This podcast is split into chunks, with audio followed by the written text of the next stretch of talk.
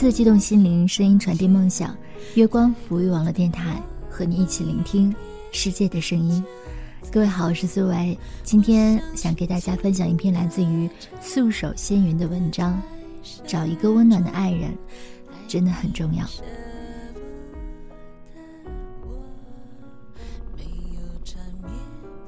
有人说，因为世间女子都爱听甜言蜜语，所以才练就了男人的嘴皮子。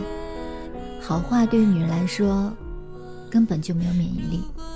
而有的男人在婚前情商特别高，天生自带花言巧语体系，哪句话好听说哪句，惹得姑娘花枝乱颤。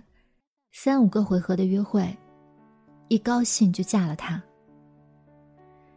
只是，生活是什么呢？生活是爱情在婚姻里不断升级与翻新。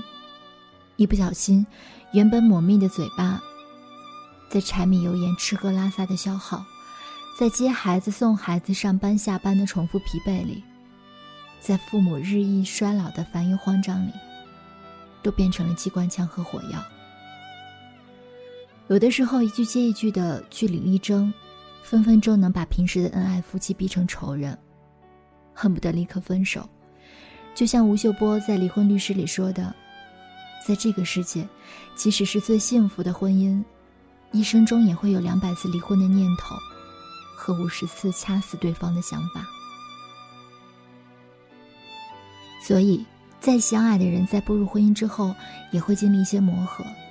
只不过，有的人在磨合里成长，有的人在磨合里惆怅。婚后的两个人就像是藤蔓，彼此纠缠又互相陪伴，只是随着十指紧扣，蜕变成了左手摸右手的迟钝感。男人眼中，别人的妻子都变成了温柔大气的薛宝钗，而自己的老婆，却变成了小气别扭的林黛玉。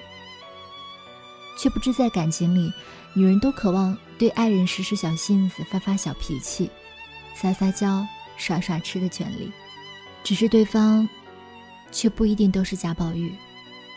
讨喜欢、哄开心，一次两次或许可以，时间久了，就会怨愤；再久了，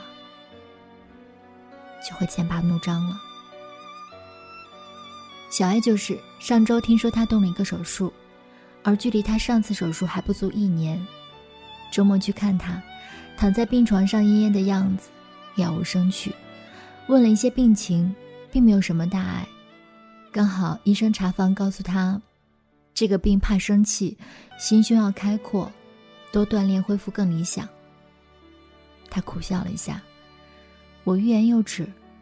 小 A 生活优越，家境良好。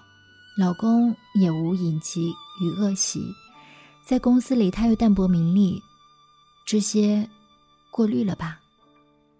医生走了以后，她老公抱着保温盒，招呼她说：“趁热喝了吧。”小 A 打开后说：“不是说鱼汤吗？怎么又换成鸽子汤了？”朋友说：“喝鸽子汤刀口不疼，鱼汤以后再喝。”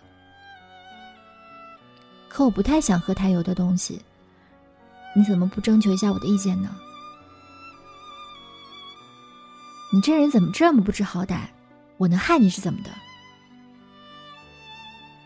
他们两个的语气越来越不耐与烦躁。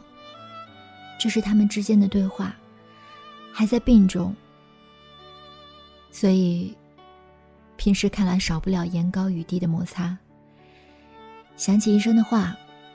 我转头看向窗外，晴朗柔软，熏然芳香。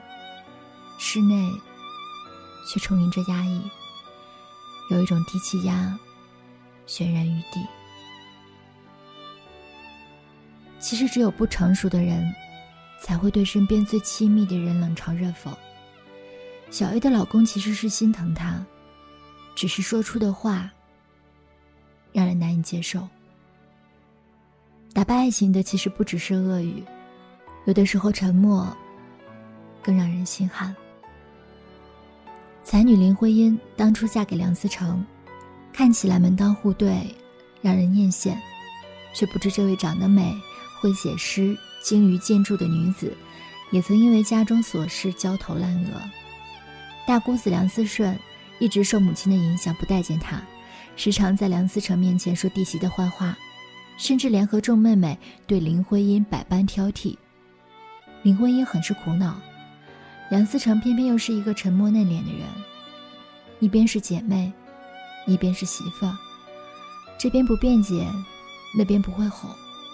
时间久了，直接影响了林徽因的情绪。那个时候的林徽因脾气暴躁，体弱多病，姑嫂嫌隙。梁思成的高智商低情商，让她怀疑他的爱。想起徐志摩曾对自己的百般体贴与热烈追求，难免心头懊悔自己做错了人生中最重要的决定。他的弟弟林轩说：“梁思成的沉默让姐姐非常的反感。”郁郁寡欢之下，林徽因缠绵病榻，去世时才年仅五十一岁。奥里斯·马登在这一生为自己而活里写过：男人在一段浪漫的追求之后，将一个原本快乐、漂亮、善良且充满活力的女人娶过门之后，就让她的精神备受打击，用冷漠与折磨对待她的爱意，摧毁她的幸福。梁思成很爱林徽因，只是他在这场姑嫂战争中的沉默，让他看不到希望。就像当初梁母反对自己，他不敢违母命是一样的。其实做一个温暖的爱人并不难，只要心存爱意，有责任心，语言丰富幽默，就足够了。因为对方其实要的并不是太多。我曾经在一辆公交车上，看到一对因为选择吃饭的恋人，由小声商量到大声争执，又互不理睬，怄着气，一路无语。公交到站时，那男子用肘部推推女友，女友侧过身不理。刚好站台的扩音器响起，请旅客随身带好贵重物品下车。男子站起来，将手以绅士之姿伸到女人面前。他问。你干嘛？你就是我的贵重物品，我要带你下车啊！女人扑哧一笑，免恩仇，欢欢喜喜的随他牵手下了车。瞧，一句高情商的话，化解了一场恋人的危机。爱人要的并不多，悲伤的时候一个温暖的怀抱，累的时候一张笑脸，烦恼的时候一句安慰。别人说你胖了。你说我喜欢，别人说你老了，你说我们要一起老，别人说脾气不好，你说我受得了，别人嫌弃我，你说我最好。所以每位好男人都具有乐观幽默的品性，他的温暖厚重如山；每一个好女人都充满了智慧善良，他的温暖解语如花。找一个温暖的爱人。此生真的很重要。